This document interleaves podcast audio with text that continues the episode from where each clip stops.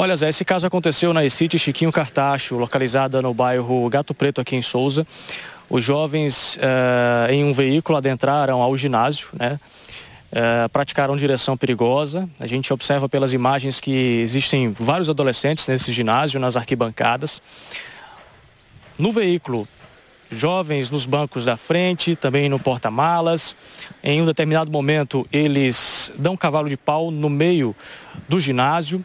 Uh, e logo na entrada, é claro, há a danificação de um dos portões de entrada, pelo qual o veículo acabou passando. Enfim, são imagens realmente lamentáveis e as informações dão conta que isso trata-se de uma gincana. Está acontecendo uma gincana no E-City e aí os jovens adentraram com esse veículo no local. Então isso chamou bastante atenção, caso tenha ganhado realmente repercussão a nível estadual. Acabamos de receber uma nota enviada pela Secretaria de Estado da Educação diante de tamanha repercussão.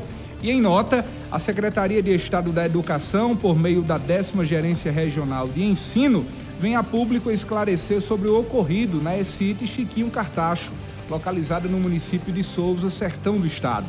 Ao tomar conhecimento do ocorrido, representantes da Gerência Regional de Educação dirigiram-se à unidade escolar em busca de esclarecer detalhes sobre o acontecimento onde a gestão escolar repassou que se tratava de uma apresentação para a abertura dos jogos escolares da instituição.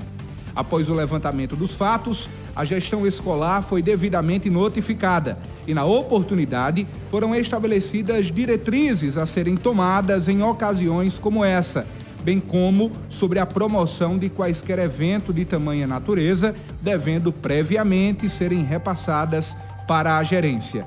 A décima Gerência Regional de Educação reforça que todas as escolas devem adotar uma conduta que preserva a integridade física e emocional dos alunos e de todo o corpo escolar, mantendo uma linha de trabalho participativa e integrativa entre estudantes, famílias e escola.